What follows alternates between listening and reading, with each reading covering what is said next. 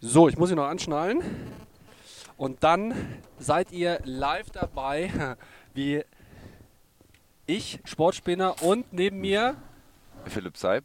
Philipp Seib. Wir sitzen gerade im Auto in Heidelberg von dem Home der beiden zum Bahnhof. Und wir haben gedacht, wir nutzen die Zeit und Philipp Seib, stell dich doch mal kurz vor, ist mein allererster Podcast im Auto Stargast. Philipp, stell dich kurz vor für alle, die dich nicht kennen. Hallo, mein Name ist Philipp Seib.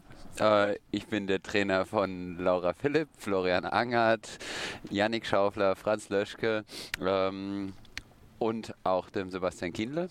Und ja, der René äh, begleitet uns immer mehr durch unser Leben, durch das Social Media Leben von Laura.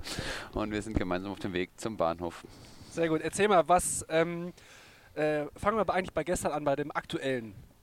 Was ist gestern passiert? Wir haben heute Freitag und heute ist offizielle Verkündigung und ich glaube, auch für euch ist das schon eine relativ coole Sache.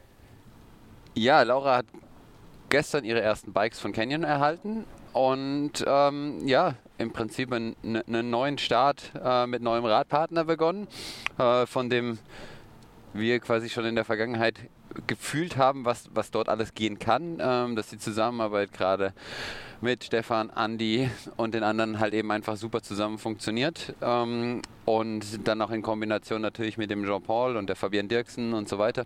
Ähm, ja, weil wir natürlich auch wissen, dass wir einfach nur so stark sind, wie unser gesamtes Team ist. Ähm, und ich glaube, das ist einfach eine enorme äh, ein Glücksgriff auf dem Transfermarkt, sagen wir mal so. genau. Ähm, für alle, die äh, mit Jean-Paul nichts anfangen können, Jean-Paul ist äh, JP Bayard, der CEO von Swisside. Und Swisside ist ja auch ein, ähm, ein Sponsor von der Laura. Und ja, also jetzt Laura auch auf Canyon unterwegs und äh, nicht mehr auf Scott wie im vergangenen Jahr. Schauen wir noch mal ein bisschen zurück, Philipp, auf die, auf die ganze Saison. Du hast schon gesagt, du bist Trainer von Laura, Ehemann, Lebenspartner, Trainer von vielen anderen Athleten. Wie war das Jahr als Trainer für dich von der Laura, wenn du mal so ein bisschen zurückblickst? Meine, das Jahr ist ja fast vorbei. Ja, wir sind in das Jahr, also das Jahr begann natürlich mit großen Erwartungen und ähm, na, ja, mit viel Spannung, weil die erste Langdistanz anstand und auch viel Aufregung und ähm, viel Vorschusslorbeeren. Ähm, und das, wenn, wenn, man so will, ähm, sind wir an dem größten Projekt erstmal, dass wir in Frankfurt am Start stehen wollten und dort eine gute erste Langdistanz äh, machen wollten, gescheitert. Ähm, wenn man aber genauer hinschaut, ist es doch gelungen, einfach Schritt für Schritt eine Weiterentwicklung zu machen. Ich glaube, das Spannendste ist sicherlich ähm, zu sehen, dass Laura auch auf langen Distanzen verdammt schnell performen kann. Das war mit eines der größten Trainingsziele. Also das heißt, sie hat es geschafft, den Switch auch in die Ökonomisierung auf langer Strecke zu machen. Ähm, ich glaube, das ist auch das, was vielen externen Beobachtern so aufgefallen ist. Und ja, dazu gehören einfach noch ganz viele kleine Schritte, die auf dem Weg dahin gemacht worden sind, ähm, die vielleicht sogar nicht ans Tageslicht kommen, aber die man als Trainer natürlich wahrnimmt. Ja. Und dazu gehört beispielsweise so etwas wie diese das Überstehen der Verletzung, aber eben auch ganz kleine Sachen wie ähm, Details, die in den Abläufen funktionieren oder ob es eine Gewissheit, die man äh, gefunden hat. Ja, ich glaube, ja. sechs die sprechen dafür. Wie, äh, wie war das für dich, äh, um mal äh, jetzt mal aus der Rolle des Ehemanns zu sprechen? Laura Philipp verletzt, kann in Frankfurt nicht starten. Wie war das für, äh, wie schwer war das für dich als Ehemann? Weil ich vermute mal, Athlet freut sich natürlich nicht und ist eher so ein bisschen down, ne? Ja gut, du kannst ja die Personen nicht trennen. Du kannst sowohl den Trainer als den Ehemann nicht trennen, du kannst aber auch nicht die Athletin und die Ehefrau trennen.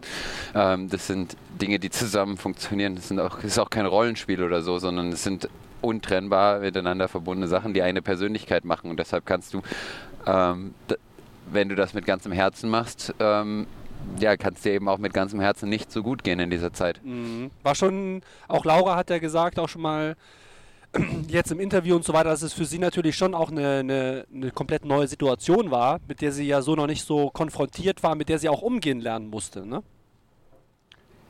Ja, und das lässt aber sicherlich auch die anderen Situationen dann noch mehr, ein noch mehr schätzen ähm, und vielleicht auch einzuordnen und Hierarchien finden, ähm, wie wichtig welche Sachen sind und welches Risiko man bis dahin bereit ist zu gehen und welches Risiko man vielleicht in der, in der Zukunft nicht geht.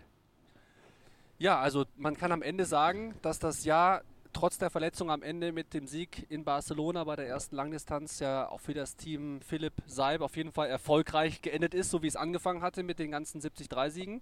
Jetzt bist du seit neuestem auch Trainer von Sebastian Kienle. Erzähl mal, wie es dazu gekommen ist vielleicht. Ich meine, ihr kennt ja. euch schon länger, oder? Ja, ich kenne den Sebi schon ganz lange. Der hat mich irgendwann von Griesheim mit zum Tritt Heuchelberg genommen. Und daraus ist eine Bekanntschaft, Freundschaft gewachsen, ähm, ja, die über viele Jahre jetzt eigentlich so lose Bestand hatte. Ähm, mal, mal intensiver, mal weniger intensiv. Das ist sicherlich unserem beiden Lebenswandel immer geschuldet. Und jetzt haben sich unsere Wege wieder gekreuzt und getroffen. Ja, und dann äh, ist daraus jetzt Trainer-Athlet-Beziehung entstanden. Wie ähm, ja, ich meine, du, du hast natürlich den Sebastian auch, obwohl du nicht trainiert hast, ja auch über die Jahre immer logischerweise beobachtet. Ähm, jetzt war es in diesem Jahr für ihn in, auf Hawaii natürlich ja nicht so erfolgreich, ausgestiegen, hatte ein bisschen mit Verletzungen zu kämpfen, hatte den Defekt auf dem Rad. Wie, wie geht man jetzt, wie baut man jetzt mit, mit Sebastian vielleicht auch so ein bisschen was auf nochmal? Ist das wie, wie ein Neuanfang auch für ihn oder wie muss man sich das vorstellen? Mm, ich glaube, als allererstes zu beobachten oder mitzudenken, was Sebastian alles mitbringt. Und das ist einfach schon ganz, ganz, ganz viel. Und es geht darum, ganz behutsam, aber bestimmt verschiedene Dinge einfach aufzuarbeiten, von denen wir denken, dass es Stellschrauben sind, die den Sebastian wieder in die absolute Topspur zurückbringen. Man muss dazu sagen, dass das Jahr, was der Sebastian jetzt hatte, beispielsweise, was für ihn sage ich mal, sportlich dazu führte, dass er einen Trainerwechsel vornimmt. Ähm, ein Triathlon-Jahr ist, das bei 95, vielleicht sogar 98 Prozent aller anderen Sportler schon ein Top-Jahr gewesen wäre. Ja, in ein Jahr, in dem man Rot gewinnt, Zweiter in Samorin wird und so weiter. Ähm, also man muss sich einfach nur dabei, also die Herausforderung vorstellen und einfach auch klar machen, auf welchem äh, über welches Niveau wir uns einfach da unterhalten, was der Sebastian da einfach mitbringt, ähm, wo andere Leute halt wirklich in Jubelstürme ausbrechen würden oder vielleicht sogar das beste Jahr ihrer Karriere gehabt hätten. Ja. Ähm, ähm, das ist bei Sebastian ein Grund, um ins Grübeln zu geraten. Und das macht, das ist natürlich auch Ansporn für mich. Also damit liegt die Latte einfach hoch und das ist der Bereich, der mich reizt. Ich wollte gerade sagen, wer Philipp Seib und wer dich ein bisschen kennt, der weiß, dass du ja ein extrem motivierter und auch so ein Tüftler bist, der natürlich immer versucht, das, sich auch selbst zu challengen und auch seine Athleten natürlich äh, das Maximum aus denen rauszuholen. Insofern ähm, ja, wird es auf jeden Fall ein spannendes Jahr 2019 mit Sebastian, aber natürlich auch mit Laura. Und mit Flo und mit, und mit Janik Flo. und mit Franz. Erzähl mal so ein bisschen, ich meine, du, du, ähm, du hast ja auch sehr viele Nachwuchsathleten ne, bei dir, die äh, dann vielleicht nicht gerade ein bisschen bekannter sind in Deutschland, wie auch noch der Florian Angert, Franz Löschke äh, und dann noch die ganzen Jungen. Erzähl mal, ähm, was das Besondere vielleicht auch ist, gerade so ein bisschen im Nachwuchs noch zu arbeiten. Ne? Also ich glaube, so richtig Nachwuchs darf man es gar nicht nennen, weil im Prinzip alle die 20 schon überschritten haben. Also wir reden da schon von Leistungstraining. Für ähm, mich mit 36 ist das Nachwuchs. ja, Nach Nachwuchs im Sinne von Mittel- und Langdistanz in Deutschland. Also ja. Leute, die man, die, die dort nach vorne rutschen können. Ähm, nicht müssen, aber sie können dort nach vorne und ähm, sagen mal, alle, allen voran ist da sicherlich der Janik zu nennen, ähm, der jetzt bei der DTU unverständlicherweise nicht mit in den Kader gekommen ist, aber der auf dem richtigen Weg ist. Und mit dem arbeite ich daran, einfach möglichst weit vorne im Weltcup zu landen und dass wir im Prinzip gar nicht zu sehr auf die Platzierung schauen, sondern einfach erstmal die, die Dinge richtig machen und die Speedentwicklung sauber gemeinsam machen äh, und gesund dann eben von Kadertest bis hin zu ersten Weltcuprennen, bis hin zu Punkterennen, um dann vielleicht auch irgendwann in der äh, WTS oder eben auch vielleicht bei der Super League am Start zu stehen. Ähm, erklär doch mal so ein bisschen als Trainer, jeder hat ja so ein bisschen seine eigenen Philosophien. Wie, was ist für dich extrem wichtig als Trainer? Wo versuchst du darauf zu achten? Also was äh, bist du jemand, der sehr auf Zahlen achtet, der powerbasiert, der eher so ein Zahlenfreak ist, oder bist du auch jemand, der äh, andere machen das eher nach Gefühl? Findest du Umfänge wichtig? Bist du, findest du eher, natürlich ist das immer auch ein bisschen athletenabhängig, aber hast du da irgendwie so eine Philosophie, wo du sagst, hey, die würde ich mir zuschreiben? Mm, ganz klar nein und vor allen Dingen äh, stellt es mir so ein bisschen die Nackenhaare auf, wenn, wenn Menschen von Philosophie bei Training sprechen. Ähm, es gibt dort eben auch ganz harte Fakten, äh, mit denen man arbeiten kann und das ist definitiv die, ein Teil meines Arbeitens. Ich sage mal, handwerklich die richtigen Sachen zu machen, ähm, handwerklich eben richtig zu arbeiten. Ähm, das bedeutet auch wieder so Sachen zu machen, die von denen wir wissen, dass sie funktionieren. Das ist der, der eine Punkt. Und da möglichst viele Werkzeuge im, im, im Werkzeugkasten zu haben, um an schlau an verschiedenen Schrauben zu drehen. Ja. Und dann gibt es eben noch ganz viele andere Felder, die dazu gehören. Dazu gehört dann eine möglichst hohe Individualisierung im Training. Ähm, das heißt, wenn ich kann, arbeite ich gerne im 1 zu 1 mit den Athleten an der Ausbildung von technischen und Kraftfähigkeiten. Ähm, das, ist, das ist ein Teil, plus dann eben das tägliche individualisierte Training, also bestmöglich auf den Athlet angepasst. Und dann kommt eine dritte Säule, die würde ich jetzt mal unter, ich nenne es mal Persönlichkeitsbildung unter groß darunter fassen, ähm, da ich davon ausgehe, dass das einer der wichtigsten Teile ist, dass der Mensch mit der sportlichen Leistung wächst und dann kann auch ein Zutrauen irgendwann geschehen und dann eben auch ja, das Abdrücken im Wettkampf gelingen. Wenn wir jetzt mal auf das Jahr äh, so 2018 zurückschauen es ist fast vorbei. Was waren für dich vielleicht die größten positiven Überraschungen, die du so mitbekommen hast, das, so im Triathlon-Bereich? Können so alle möglichen sein. Fällt dir was spontan ein? Wo du überrascht warst, was dich umgehauen hat? Also was mich ganz klar gefreut hat, ist, dass der Janik äh, aus einer Verletzung raus seine 5000 Meter Bestzeit um fast 40 Sekunden verbessert hat. Ähm, ist, denke ich, ein Ausrufezeichen. Ähm, weitere große Überraschung aus der Triathlon-Sicht? Ja, hatte ich, hatte ich zum Beispiel, schauen wir nach Hawaii, hatte ich, hatte ich das überrascht, dass ein Patrick seinen Titel nach einem eher schweren Jahr dann doch so dominant verteidigen konnte. War das für dich was, wo du gesagt hast, oh wow, hätte ich nicht gedacht oder eher so? Also ich würde nicht sagen, dass die Leistung von Patrick dominant war. Ähm, ich finde, dass der Patrick ein extrem schlaues Rennen auf Hawaii gezeigt hat. Und zwar das, was ich eigentlich auch von anderen Athleten fordere, ist im Prinzip ähm, alle alle Stellschrauben eines, einer sportlichen Leistung mitzudenken. Und da ist mit Patrick eben verdammt viel zusammengekommen. Also eine taktisch sehr schlaue und sehr gute Leistung eben auf dem Rad, die eben den, den tollen Lauf von Patrick möglich gemacht haben. Auch, auch er hat sich zum Beispiel am Anfang in dem, in dem Wettkampf nicht reizen lassen, wo man jetzt einfach sagt, das sind schwerere Athleten viel zu schnell angelaufen. Und da sieht man einfach, dass er in den letzten Jahren einfach auch enorm gewachsen ist. Das hat er super abgebrüht gemacht und damit wird er eben auch belohnt mit einem zweiten Hawaii-Titel, von dem allein von einem Hawaii-Titel werden die allermeisten Athleten ihr Leben lang träumen. Ja. Deswegen, also da, da, davor Chapeau vor der Leistung.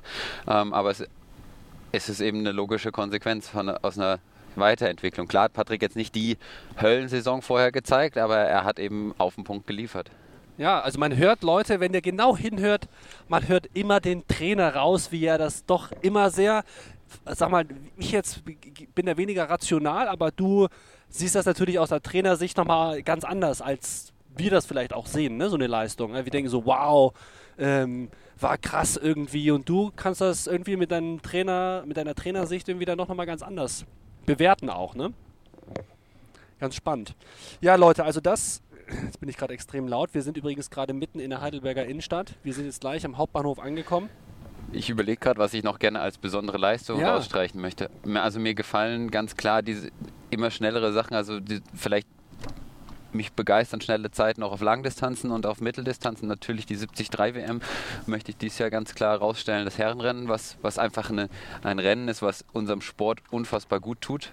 Ähm, und aber auch das Wachsen der Super League, ähm, wo wir einfach extrem spannende Rennen sehen und da auch sehen, wo, wo die Wurzeln für die nächsten Jahre da gehen, da sind. Da gehen viele ja. drauf ab, ne?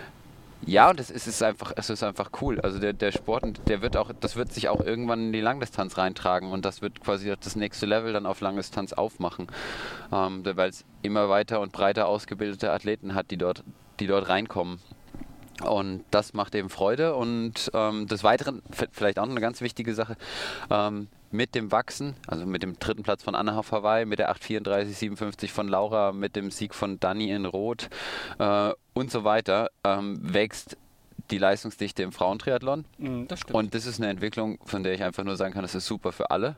Ähm, und da muss man einfach sagen, ja, alle rauskommen, macht Sport und seht zu, dass er da möglichst schlau vorne mitmischt, weil allein das führt zu einer Höherentwicklung und ähm, zu spannenderen Rennen Und ja, Ja. Das, das tut allen sozusagen gut. Ja, ja, das, das ist mir auch aufgefallen, dass man wirklich sagen muss, dass die Frauen, die früher tatsächlich eigentlich unterm Radar so ein bisschen waren, ne? äh, also ich übertreibe jetzt ganz bewusst mal ein bisschen, aber natürlich gerade durch die Leistung in diesem Jahr und jetzt natürlich immer mehr in den Fokus rücken und jetzt schauen wir schon mal nächstes Jahr nach Hawaii, was da dann irgendwie auch aus deutscher Sicht dann auch auf einmal am Start ist, ne, bei den Frauen. Ja, Hawaii ist vielleicht aus der Sicht gar nicht, gar nicht so wichtig, sondern es geht darum, dass wir Rennen wie das Kraichgau, St. Pölten und ähnliche Sachen haben und dass da meiner Ansicht nach das eine Möglichkeit eben so Leuten wie einer Laura und einer Daniela und anderen mehr so schwer wie möglich gemacht wird, da vorne eben mit 10 Minuten Vorsprung rauszutanzen, sondern dass es einfach ähm, eine, eine Felddichte geben muss,